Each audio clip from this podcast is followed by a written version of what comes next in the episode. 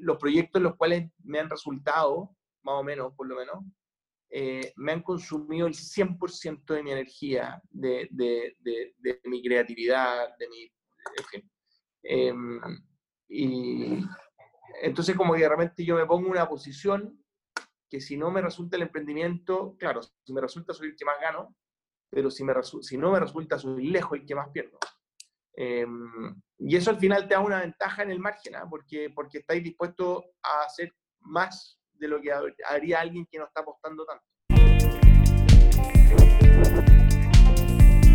Bienvenidos una vez más a Emprendedor Chile, me llamo François Pousset y en este video hablamos con Nicolás Chea, quien es cofundador de muchas empresas, entre las cuales destacan Cumplo, Startup Chile, la ASET, que es la Asociación de Emprendedores de Chile, entre varias otras más. Te invito a que te suscribas a mi canal, toda la semana estamos subiendo entrevistas de emprendedores, como también videos de emprendimiento que te podrían interesar. Si tienes cualquier pregunta, comentario, duda, lo que sea, por favor déjalo en los comentarios y te lo contestaremos. Ahora los dejo con el video, espero que disfruten y nos vemos hasta la próxima. De chico, en verdad, me gustaban harto los negocios, no sé, eh, estimulado por lo que vi, por, por mis papás, teníamos un campo fuera de Santiago y tenían perros y espárragos y vendía huevos y, todos esos típicos negocios que uno puede hacer en la parcela de los viejos. Em, y después entré en ingeniería comercial. La verdad que siempre como que tuve, me, me, gustó mucho este cuento de los negocios, me, me encantaba la, no sé, mirándolo en palabras de hoy día, como que articular, articular ideas y generar utilidad y, y, aprendí a vender de chico y eso, eso me ayudó un montón. De hecho, si un consejo que le puedo dar a todo al tiro es salgan a vender cualquier cosa. Bueno, o sea, la, venta es demasiado importante, no sé por qué como que en ingeniería comercial las carreras como que se miran menos así, como una como de segundo orden. Y la verdad que la venta es prácticamente es, tan importante como el producto, como el servicio, como cualquier otra, y de hecho es, es lo primero, es el combustible que, que, tienen, que necesitan las empresas para subsistir. Junto con eso hay otro consejo como fundamental que nunca olvidar que los, nuestros, los mejores inversionistas en una empresa son sus clientes. A veces la, la, los emprendedores, eh, bueno, está bien, a veces hay que financiarse, pero estamos más preocupados de la ronda de, de la ronda de financiamiento y de las ventas de nuestros productos o servicios Em, y, mantener una conexión continua, profunda y, y, rápida con, con, con, los clientes al final es lo que es lo que quien mejor conozca a sus clientes y aprender sus necesidades, sus expectativas, eso es como la, la fórmula del éxito.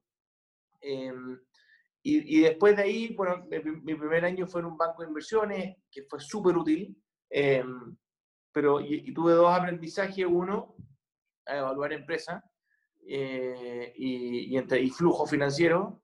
Y lo segundo, me ayudó a entenderme que mi, mi, tema no iba por el mundo corporativo, no, no me proyecté mucho ahí y, eh, en un lugar muy bueno, se llama IM Trust, me tengo mucho cariño. Y, eh, y de ahí para adelante seguí una ruta no tan lógica, me fui a trabajar un año a la Fundación La Rosa, eso fue fantástico porque me ayudó, no sé, pues me, le, tomé, le tomé el amor a la calle Em, y, un poquito esa conexión, entre más conectados podamos estar en la calle el día a día, mejor. Eh, y en el caso personal, como que todavía no sé, recién se hablaba de emprendimiento, menos, de, menos se hablaba de emprendimiento social, pero quizás yo, no sé, a mí lo que más me acomoda es la definición del emprendimiento social. Eh, a pesar de que para mí el emprendimiento es esencialmente social, pero, pero me motivan mucho los proyectos que tienen un, altísimo excedente del consumidor em, y, y, de la sociedad en su conjunto.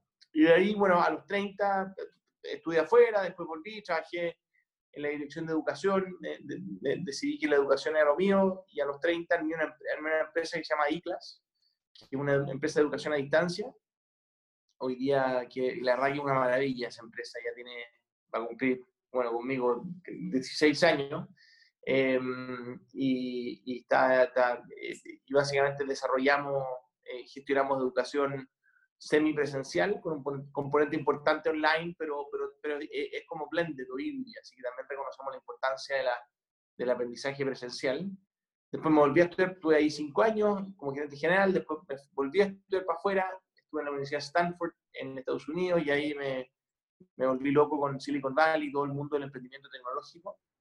Eh, ahí estuve dos años viviendo en Palo Alto y después volví a Chile, me llamaron, fue el terremoto, eh, así que yo, yo, yo mi, mi, plan era seguir para siempre en ICLAS. Eso se vio interrumpido por un terremoto y luego por el tsunami. Me llamaron a mí y a varios más que estábamos en Estados Unidos. Volvimos al gobierno, entré como asesor de emprendimiento e innovación del Ministerio de Economía con el ministro Juan Andrés Fonten. Y ahí, bueno, fue un año bien alucinante. Eh, la primer, la primer proyecto, el primer proyecto que le presenté a la, al, al, al, ministro fue, fue Startup Chile. Eh, en la primera conversación, de hecho, ha sido el 12 de marzo, viajé a Chile para entrevistarme con él y, y, le dije, mire, probemos, hagamos esto. Sonaba una locura, pero, pero, pero la verdad que le dije, esto es, es exactamente lo mismo que hizo Vicente Pérez Rosales en el siglo XIX, que para traer europeos, en ese minuto les daban, les daban tierra. No sé, si, no sé cuándo llegaron tus tu, tu abuelos, quizás algunos llegaron con la inmigración, con los planes migratorios. Eh, y hoy día entonces dijimos, bueno, atraigamos talento extranjero a Chile eh, y con el propósito de, acelerar la cultura en Chile.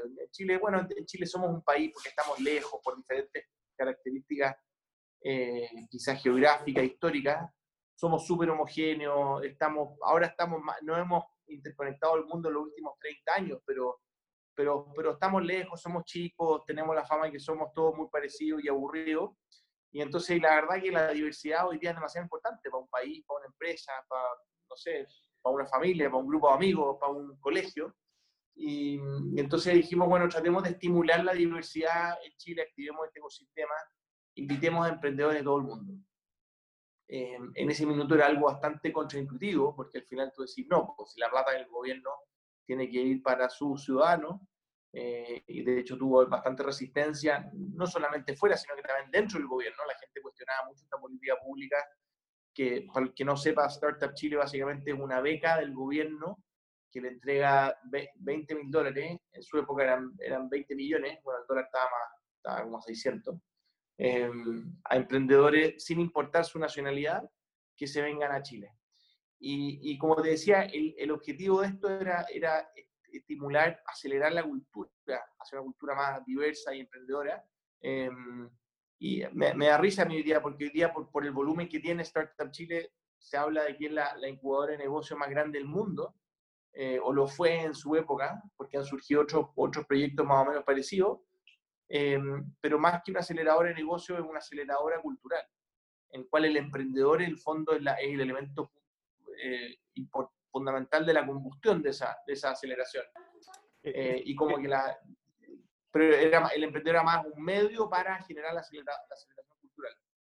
¿Es, es, ¿Esto tú lo habías visto algo similar con otra parte del mundo o realmente fue como una innovación de traer un modelo así a, a Chile? Eh, la verdad que no lo había visto, es que me pasó, bueno, todo lo que nos pasa cuando estudiamos en esta universidad extranjera, como que uno se siente el más tonto del curso y, y te rodeado de puros tipos increíbles, mujeres extraordinarias. Eh, y me tocó, yo nací en Nueva York, entonces yo tengo ciudadanía gringa, eh, entonces yo me podía quedar allá sin problemas, pero, pero me tocó vivir la angustia de amigos míos que estaban haciendo lo imposible. Eh, me acuerdo un par de europeos, algunos asiáticos, eh, que querían quedarse en Estados Unidos y, y es muy difícil. O sea, te, te, puede, salvo que te emplee una empresa y ellos te gestionan la visa, pero quedarte, pero emprender en Estados Unidos con, las restricciones migratorias eh, eh, es bien difícil. Entonces me tocó vivir la verdad que esa angustia.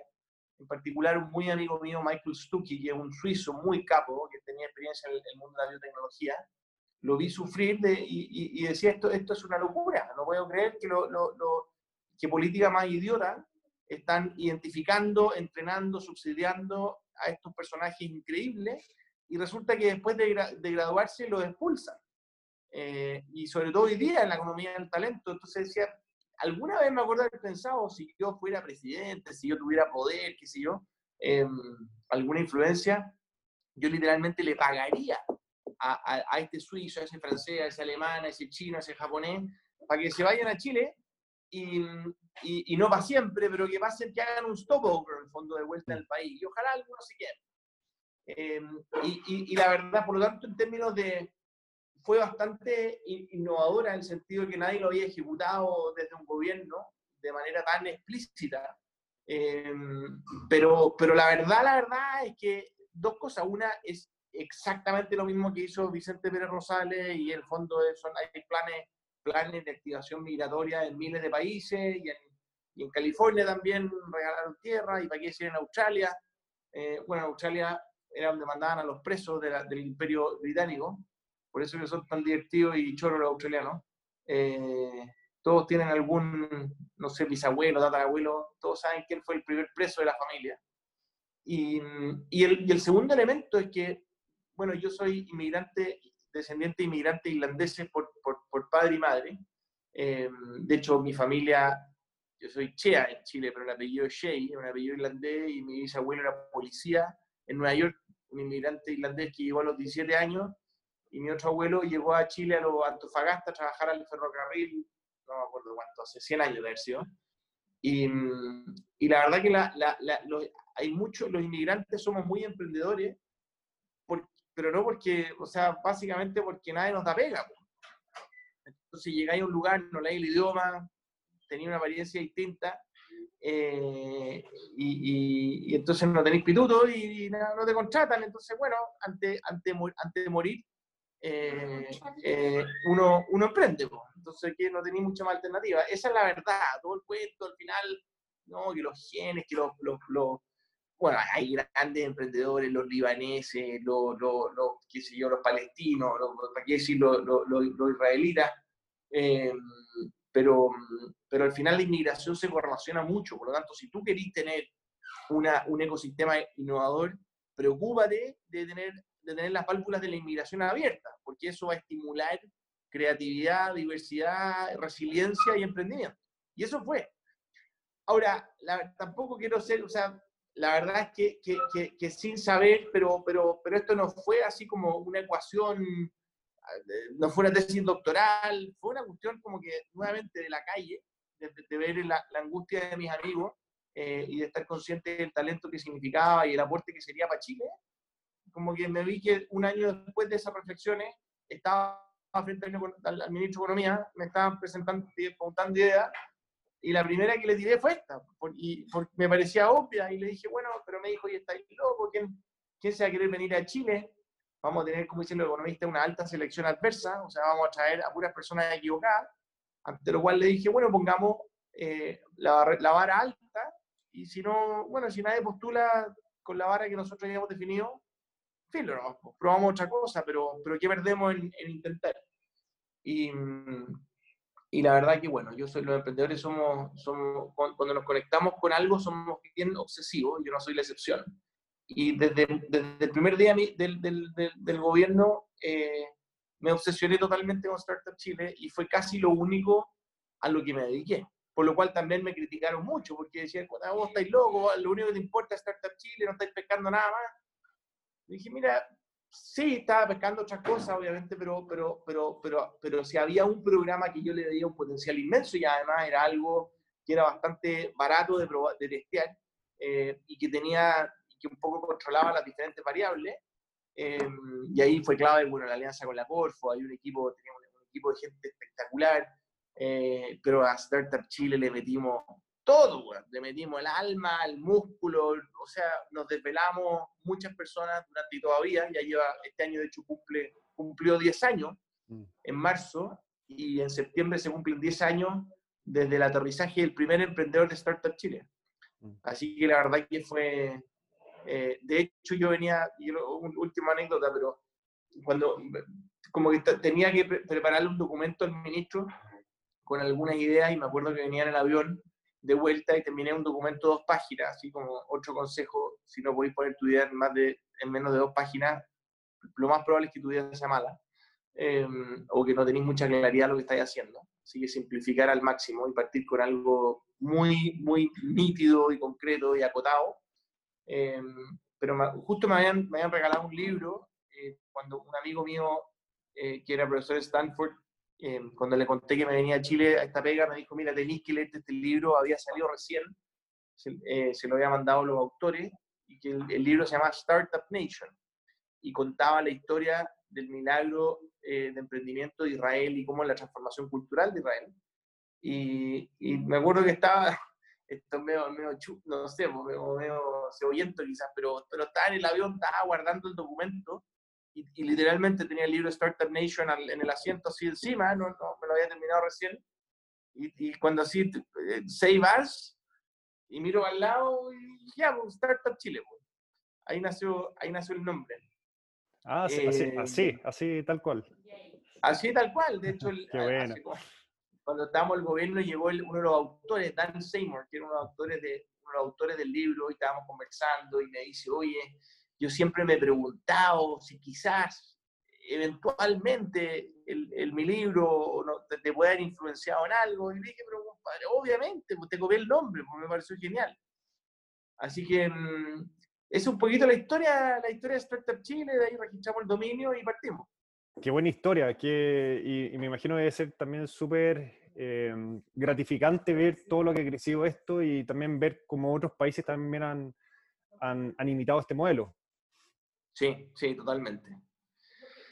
Bueno, y ahí estuve un año en el gobierno con Startup Chile y después un día em, una persona que trabajaba conmigo muy cercana me, se me acercó llorando que, que, si le podía ayudar a pagar la cuota de la tarjeta de crédito de, una casa comercial. Y, y, ahí me encontré con un problema brutal, que el sobreendeudamiento y la usura, que estaba totalmente desbocada para los que no sepan en Chile, bueno, en Chile todos los adultos están, todos, todos tienen deuda, eh, ya sea bancaria o no bancaria, pero lo que es terrible, y eso es fantástico que tengamos acceso al, crédito, pero mm, lo que no tanto saben es que la mitad de, los deudores hoy día están atrasados en sus deudas.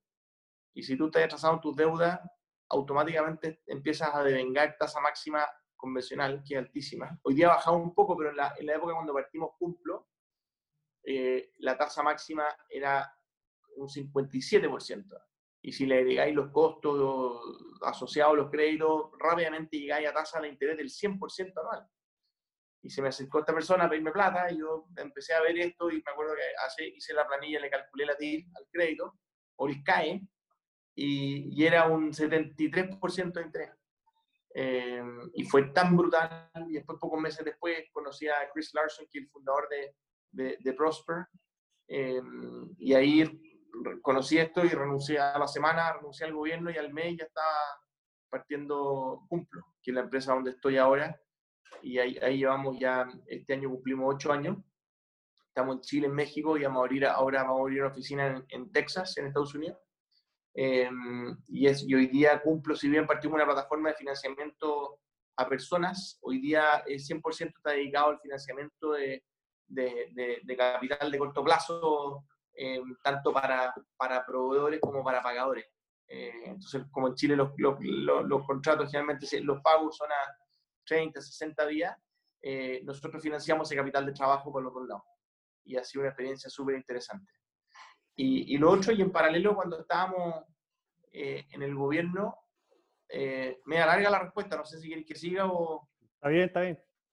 Sigue, sigue, Cuando estábamos en el gobierno, la otra, el otro tema eh, que yo caché es que, la, eh, que no tenía idea, en verdad, que los gremios, yo no, no, cachaba bien que no era un gremio, había oído la palabra gremio, pero, eh, pero caché que, que, al final un gremio es, una, es un interlocutor del gobierno para determinadas industrias. Entonces, como el gobierno no puede conversar con, con, con, no puede conversar con Cumplo directamente para hablar en la ley FinTech, entonces existe la Asociación Gremial eh, FinTech Chile y no podéis hablar con un solo agricultor, entonces existe la, ¿cómo se llama? La, la, la Sociedad Nacional de Agricultura. Eh, chuta, ¿cuál es la SNA? Y la CPC y qué sé yo. Entonces, en el fondo, se me ocurrió un día, oye, ¿por qué no nos juntamos todos los emprendedores? Traté activamente, nos juntamos, de hecho, un par de veces cuando yo estaba en el gobierno, después de un viaje presidencial a, a, Silicon Valley, que fuimos con el, con el ministro y, una delegación de 20 emprendedores, a la vuelta del viaje dijimos, que ¿por qué no hacen? Yo les dije, le dije, oye, ¿por qué no hacen un gremio y organícense todos los emprendedores? Y obviamente no me iba a meter, no, no podía porque era funcionario del gobierno. Em, y bueno, y esa, y esa, y el fondo para que el gobierno pueda tener un interlocutor para poder agilizar la regulación, meterle tecnología y meterle, avanzar la innovación. Entonces, un poquito actualizar las regulaciones que terminan siendo verdaderas barreras de entrada para los emprendedores, para los innovadores. Y bueno, no, no, no, no, prosperó, pero ahí surgió la idea de hacer la, era la ASICH, que era la Asociación de Innovadores de Chile. Tenía un directorio que se juntó como dos o tres veces y después no, no fueron nunca más. Y, y bueno, me he quedado con esa idea pendiente y después de que yo me fui al gobierno el 30 de junio del 2011, resulta que el 7 de julio, una semana después, cambian al ministro, sale Juan Andrés Fonten, eh, y, y, bueno, yo no, no estaba de acuerdo, eh, creo que Fonten es un personaje notable, creo que hizo mucho por Chile en ese año que estuvo como ministro de Economía, y, y lo dije, organicémosle, eh, me puse a organizarle una comida, de, un homenaje, en fondo una despedida, un almuerzo, y, y ahí dije, como, ¿quién soy yo para invitar? Si ya no estoy en el gobierno, no me corresponde.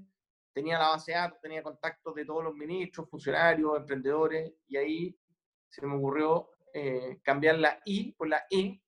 Eh, vi si estaba registrado el dominio de la ASECH, y ahí registré la ASECH.cl, y, eh, y desde ahí y que me creé un Gmail con el, la ASECH, y desde ahí invité a, a, al un almuerzo de un homenaje al ministro de Economía saliente y en mi calidad de presidente de la Asociación de Emprendedores de Chile, que era un mail de una, una bandeja de plaqué que le mandamos a hacer a San Diego con, con un logo, una araucaria. Así que también hay otra historia entretenida, de, de, ahí, y ahí después, un par de meses después, nos juntamos con un grupo de 40 emprendedores y lanzamos el gremio de los emprendedores, que, que hoy día, de hecho, este año también cumple, cumple 10 años, ah, no, el próximo año cumple 10 años en octubre. Y, y eso, y eso, y ahí todo lo has hecho, un, un, un, año, un año y medio, eh, y, y, eso. Y después, bueno, si yo cumple tenía otras cosas, y bueno, quizás para terminar, hoy día estoy liderando una organización de, de emprendedores muy potente que invito a los que estén oyendo, se llama el G100, el grupo Los 100, y somos un grupo de casi 100 emprendedores que estamos a disposición de Chile y queremos un poco ayudar a, a, lo, a acelerar el, el, desarrollo de emprendedores que han tenido menos oportunidades o que tienen menos experiencia. Eh, estamos organizando el Campeonato Nacional de Emprendimiento, hicimos la primera versión el año pasado, que la transmitimos en Televisión Nacional, y este año ahora lo estamos haciendo por Internet. Eh, esta semana, ayer de hecho, lanzamos la convocatoria en Antofagasta, en dos semanas más vamos a hacer un campeonato comunal en La Ventana. En fin, cosas, actividades no me han faltado. Oye, qué, qué buena toda esa experiencia. Y justamente sobre lo del G100, que nació como para acelerar como el emprendimiento, para justamente las personas que no han tenido esas oportunidades, ¿qué crees tú que, que faltaría hoy en Chile como para impulsar aún más el tema del emprendimiento? Eh, bueno, nosotros hemos identificado, eh, como que nosotros llamamos en el G100 las 4 C. Eh, a ver, lo primero, obviamente, tenéis que tener una idea, tenéis que tener un producto, un servicio por el cual la gente está dispuesta a pagar. Eh, ¿Cuál es ese producto o servicio? Ahí no tengo idea. Pues vean ustedes, cada uno tendrá que ver qué es lo que le gusta, para qué es lo que es bueno, qué es lo que necesita el mundo. Y eso no sé si eso, eh, hay una cosa que se llama el Ikigai, y que son eh, lo que hagas, preocúpate de que te guste, eh, que sea bueno, que el mundo lo necesite y que haya disposición a pagar. Eh, si, no, si, hay, si hay solamente... Es bien interesante, Ikigai, I-K-I-G-A-Y, creo que. Eh, y al final, eh, y ojalá que sea una combinación de todas. Si es solamente la plata, vaya a ser rico, pero vaya a ser infeliz. Si es solamente lo que te gusta, eh, probablemente no hagas algo muy bueno y, y, y, no vayas a ser tan infeliz porque no te va a resultar. Eh, si hay algo, que, si algo que, que, que, le hace mal al mundo, vaya a ser feliz, vaya a tener plata, pero vaya a estar emitiendo mucho, vaya a estar, vaya a estar erosionando la capa de ozono, qué sé yo, aumentando la temperatura. Eh, y, y, y, si tenéis todas las anteriores, pero nadie está dispuesto a pagar nada, vaya a quebrar porque no, no en fin. Entonces, eso es lo primero, cada uno tiene que definir eh, qué es lo que, en qué es lo que va a invertir su tiempo y el de, y el de otros. Eh, ahora, una vez que tengáis definido eso, hay ciertas cosas que, que, que, que favorecen eh, que juegan a favor de los emprendedores, naturalmente están, no sé, por lo, la gente que tiene cerca, los consejos, los mentores de otras personas con experiencia. Es una gran desventaja para un emprendedor no tener gente cercana a quien recurrir, a quien preguntarle. Afortunadamente hoy día existe Internet y a través de instancias como esta, todos esos consejos se están democratizando y hoy día están al alcance de todos. La otra C es el consejo, después están los contactos. Eh, nuevamente, los contactos, imagínate yo con lo privilegiado que he sido, estudié comercial, estudié en la Universidad Católica, pude estudiar afuera, eh, tengo, tengo, tengo buenas redes a las cuales recurrir. Eh, esos pitutos, esos contactos, la verdad que no es para siempre, pero escucha que ayudan para tener reuniones, para hacer tu primera venta, para hacer la siguiente. pero tiene un límite, ¿no es cierto? En la medida que si tu producto, tu servicio no es bueno, por mucho que que, no sé, pues, salvo que sea tu abuelita o tu papá que te está comprando todo el inventario, no, no te va muy bien. Em, la, tercera, la tercera C es la del capital. Eh, nuevamente, si tenéis, como dice ese cuento, em, eh, hay, hay, que aprender a, hay que enseñar a pescar, hay que saber pescar, pero si no tenéis caña ni ganada, estáis jodidos. Entonces, en el fondo tenéis que tener la infraestructura para, para, para producir o para, para, para armar los servicios que vaya, vaya a ofrecer. Y la cuarta C es la del cariño. Eh, y la, el cariño que es básicamente poder contener, apoyar, te vaya a caer de todas maneras. Entonces lo importante es apañarte para que te vaya a parar, si cae adelante. Y esas cuatro C un poco en la que nosotros como GCM queremos disponibilizar a emprendedores que no, la, no han tenido esa oportunidad. Eh, si nosotros, ahora lo interesante es que eh, llegando a tiempo, emprendedores eh, con, con, estas cuatro C y, y, y poderlos aconsejar y, compartirles contactos y quizás aportarles plata como accionista, como, como, como acreedor eh, y contención, ahí se vuelve bien interesante porque ahí es donde la, la escasez eh, y la adversidad se vuelve una gran ventaja. en Chile hay una distribución muy desigual de ingresos, que duda cabe, eh, y ahora, ¿para qué decir cómo se va a ampliar esa brecha y la, cantidad de pobreza que va, que va, a surgir con esta pandemia? Eh, pero el emprendimiento surge en la escasez.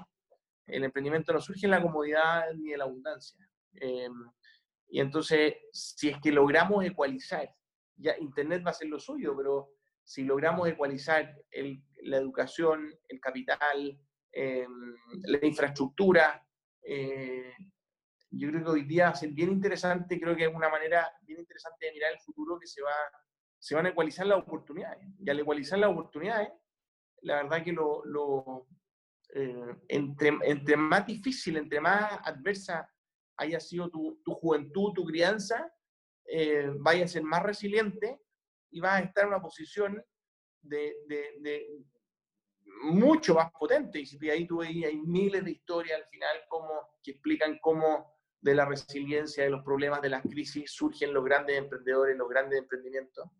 Así que mm, yo espero que después podamos mirar para atrás y veamos que, no sé, pues esta pandemia al final le permitió, obligó a Chile a digitalizarse, a actualizarse, a, a, a equipararse, a equiparar la ciudadanía. Y, y, estoy expectante de ver los emprendimientos e innovaciones que van a surgir de nuestro país en los próximos años. Sobre eso que, que estoy hablando, eh, ¿qué, le recomendaría a alguien que está justo en la etapa que quiere emprender, eh, ya sea por necesidad o por oportunidad, pero, está justo en ese momento que, que tiene que tomar la decisión? ¿Qué recomendación le darías a esa persona? Que se preocupe de que su producto o servicio eh, sea lo que los clientes quieren y están dispuestos a pagar. Eh, que le meta papel y lápiz. ¿eh? O sea, no, no, esta cuestión no, o sea, tiene que ver con el momento y las ganas de emprender efectivamente, pero, pero, pero que no sea así como que por capricho, ¿cachai? O sea, porque al final, no sé, a mí lo que me pasa es que primero no hay fórmula y lo que yo diga, no sé, lo que me ha servido a mí no necesariamente le puede servir a otros, pero a mí me pasa que la, los proyectos en los cuales me han resultado, más o menos, por lo menos, eh, me han consumido el 100% de mi energía, de, mi creatividad, de mi... En fin. Em, y entonces como que de yo me pongo una posición que si no me resulta el emprendimiento, claro, si me resulta soy el que más gano, pero si no me resulta soy lejos el que más pierdo.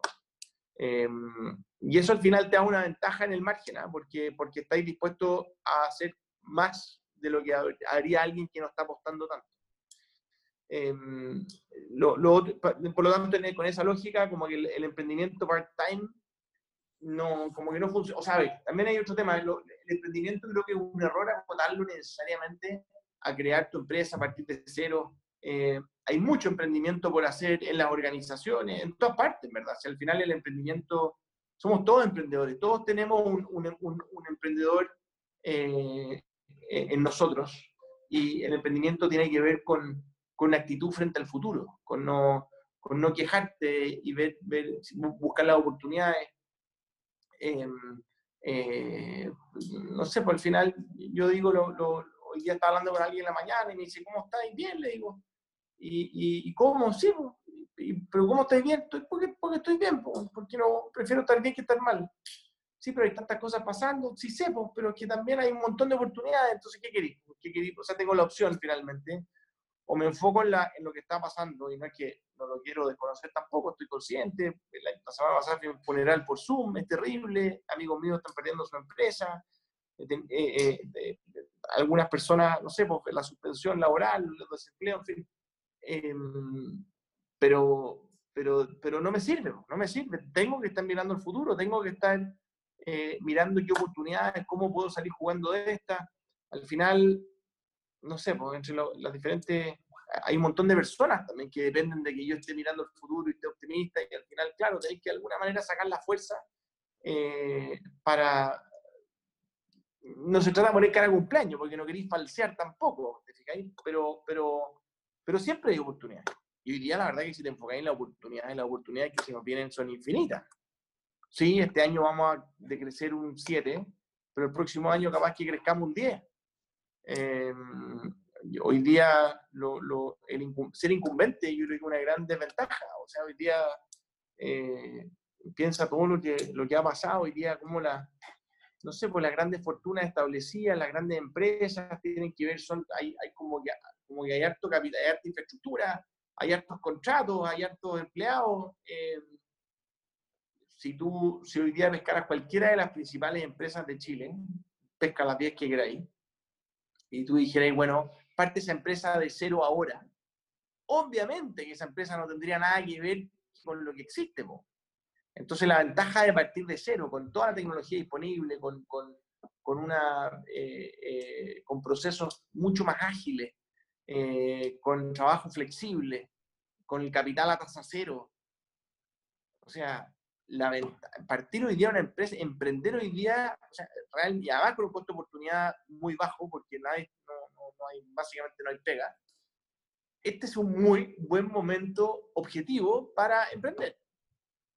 Así que el emprendimiento y el emprendimiento es lo que nos va a sacar adelante, no, no es el Estado, no es el ministro de Salud, está bien, ellos van a, no sé, eh, su pega consiste en que no, el Chile exista, ¿no es cierto? Y no, no, no, no desaparezca y no nos matemos y, y, en fin, y que alguien vivo de aquí a cuando salgamos de esta pandemia, pero, pero lo que nos va a hacer volver a nuestro nivel, al nivel a nuestro nivel potencial son, es el emprendimiento, son los emprendedores, eh, tanto de empresas nuevas como empresas establecidas, del sector privado, como el, de las artes, de la ciencia, y la academia, y de los medios de comunicación, en fin. Oye, y, y, con respecto a todas estas empresas que han tenido que cerrar como sus operaciones, obviamente está el ejemplo de los restaurantes, muchas empresas del sector del turismo. Yo, yo tengo un emprendimiento que está cerrado desde marzo y estamos obviamente aguantando, esperando que, que todo esto pase en, en, medio de una incertidumbre que obviamente no sabemos, bueno, creemos que va a pasar, obviamente, pero no sabemos cuándo. ¿Hay algún consejo que, que nos darías como ese grupo de, de emprendedores?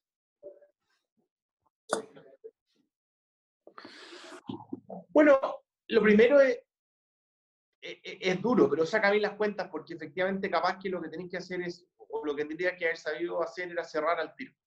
Eh, o sea, como que realmente en esto mejor que a veces como que, se quema cierra y después parte de nuevo. Eh, y ahí uno también al final depende de las expectativas que cada uno tenga, pero, pero, pero aparentemente, no sé, ayer abrieron, esta semana abrieron Perú, ya no, no, aguantaron más. Bolivia, Perú y, y, Colombia están totalmente abiertos. Eh, un amigo mío que, que, que, un empresario que tiene operación en Perú me contaba que hoy día ya en los primeros días están, están como un 85% con los ingresos pre-COVID y eso va a volver, si el país no, no, no, no, no, no, no, creo que resista y si tú me decís, no sé, pues, realistamente tú me decís cuál es la probabilidad de cuándo vamos a reabrir, yo digo con certeza vamos a estar abiertos en marzo, eh, o así certeza no 0,99, y, mi, mi, apuesta es que, es que ya por lo menos, no sé, pues ya hacia el primero de septiembre vamos a, a, a poder al menos tener una reapertura parcial. Entonces, eh, claro, uno quizás en marzo pensaba que esto podía, podíamos estar de vuelta, no sé, por los colegios abiertos en mayo, en junio, eso claramente ya no fue. Pero, pero yo creo que hay que sincerarse y ver, porque también hay ciertas empresas que van a quedar obsoletas y, quizás no tenían que ver con el, con, con, el virus o con que cerramos los cuatro meses o te pegó, pero hoy día yo creo que la, la pandemia, eh, aparte de todos los costos obvios, en el fondo como que está, no sé, yo creo que de van a quedar pocas compraventas de auto en la avenida Itacura, por decirte una cuestión. Que, que, que, van a haber, ah, obviamente que van a haber menos oficinas, el precio del metro cuadrado va a bajar, eh, obviamente que no sé, como que hay ciertas cosas que son bastante obvias de que sucedan. Entonces, mete las variables obvias, ve cómo, ve cómo te pega eso, eh, y, obviamente también ve, cómo puedes innovar tu propio proceso. Eh, yo creo que aquí hay una oportunidad bien interesante para fusionarse. Chile tiene un problema estructural que nuestras pymes son muy chicas y, son muy poco productivas. Hoy día la, productividad de la pyme con respecto a la grande en Chile es un 23%. y, y en la OSD un 47, o sea, somos la mitad, nuestra productividad relativa es la mitad que el mundo desarrollado. Parte importante es porque las empresas chilenas son muy chicas, entonces no tienen una escala mínima. Hay muy pocas personas. La gente habla que Chile es un país emprendedor, que tiene un millón y tantos emprendedores. Sí, son emprendedores, empresarios chicos, pero, pero la gran mayoría de esos son, em, son empleados de su autoempleo de subsistencia. Eh, salió un artículo otra vez que el, la gran mayoría, no sé, de ese millón de emprendedores, como dos tercios ganan menos del sueldo mínimo, o casi el sueldo mínimo. Entonces, eh, yo creo que hoy día también otro consejo sería, chapa, eh, llama a tu competidor eh, o al restaurante del lado y júntate y fusionate y si no tenés suficiente escala, ármate 10 y véndete un private equity y quédate con un 20% de 10 restaurantes ahí pues hay una oportunidad enorme, enorme. Eh, y hay una necesidad urgente de esta colaboración que se traduzca concretamente en fusiones de empresas. Eh, y, y, eso, yo tengo, no sé, yo, yo tengo un jardín infantil, ponte tú, que lo partí cuando mi niña era chico, y, y, claro, hoy día es un drama, porque están, ahí estamos tratando de, de, de no suspender a nadie y, que, y, seguir atendiendo a los papás por Zoom. Tú me decís, bueno, ¿pensaste en cerrarlo? Sí. ¿Por qué no lo cerraste? uno, porque me da un montón de pena, pero dos, porque, porque al final es imposible educar menores de 5 años por Zoom. Por lo tanto, a diferencia de los colegios particulares, eh, que tienen la alternativa al colegio público, y hoy día o sea, la educación particular pagada, olvídate, es un, es un drama. Eh, no sé, el, segundo semestre, sobre todo, no quiero ni pensar la cantidad de institutos, colegios, jardines también que, que, van, a, que van a quebrar. Em, ahora de eso, probablemente hay varios colegios particulares pagados que no van a volver, eh, institutos también otros cuantos, universidades, un par, ojalá, porque hay unas universidades que yo no tengo ni idea de quién las certificó, que son una mugre, que tiene retenido hasta miles de niños y que en buena hora desaparezcan rápido, porque al final tenemos cientos de miles de, de, adolescentes en Chile estudiando puras tonteras, cinco años, cuatro años, sobreendeudando a su familia, cuando lo obvio es que tengamos un sistema continuo a través de Internet que le permita a la gente trabajar durante el día. Eh, ¿te fijas? O sea, entonces hay ciertas cosas, claro, este, esto, me da pena, no sé, me da pena los emprendedores de, los, de, los, de los colegios, institutos, pero, pero, pero bueno, estas crisis también tienen sus beneficios, al final obligan, nos obligan a adaptarnos. Eh, así que bueno, y en el caso del jardín, nada, pues yo tengo la certeza que al final eso va a, seguir habiendo demanda y probablemente cuando, cuando se reabra la economía van a haber bastantes menos jardines de los que habían y espero ser uno de esos, de esos que estén parados todavía. Pues, y si no, bueno, que quede una plaquita fuera del jardín diciendo este compadre hizo lo mejor posible. Bueno. Para tratar de, de salvarlo y no fue posible. Pero yo creo que va a ser posible. O sea, tengo la certeza. Eso.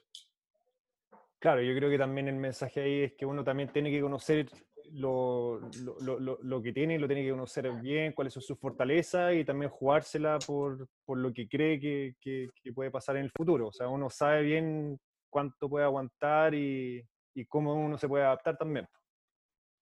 Bueno, y el otro también pégate la vuelta con todo, tú entiendes que eres parte un sistema y, y habla con el arrendador y habla con el banco y baja los costos a concho eh, o sea, tenéis que optimizar a porque al final detrás de una empresa se van sus proveedores, se van sus acreedores, pierde un montón de gente, hay un capital social que es muy valioso. Eh, así que, pero, pero, al final si los números no te dan, no, ojalá que no te cueste tu casa y tu familia. Oye, muchas gracias, Nicolás, por, tu tiempo y por todos estos tremendos consejos. Ojalá que, les sirva a muchos emprendedores y que también se motiven. Yo también creo que hoy día es, muy buen momento para, emprender, para, iniciar sus proyectos personales. Así que ojalá le pueda llegar este mensaje a muchas personas y, se puedan inspirar con, tus palabras. Buenísimo. Y lo último que la, una vez a Phil Knight, al fundador de Nike, le preguntaron en una universidad, señor Knight, ¿qué nos recomienda usted? ¿Debiéramos emprender o debiéramos emplearnos? Eh, y Knight dijo algo como, mira, no, no, te puedo, no, no tengo idea cuál es la respuesta correcta, pero tengo clarísima cuál es la más entretenida. Así que suerte a todos los emprendedores, lo necesitamos más que nunca. Eso. Gracias, Nicolás. Que Chao, bien. Chao. Gusto gracias a ti, que te vaya bien. Igual, gracias. Eso es todo, espero que les haya gustado el video. Recuerden suscribirse a mi canal y nos vemos hasta la próxima.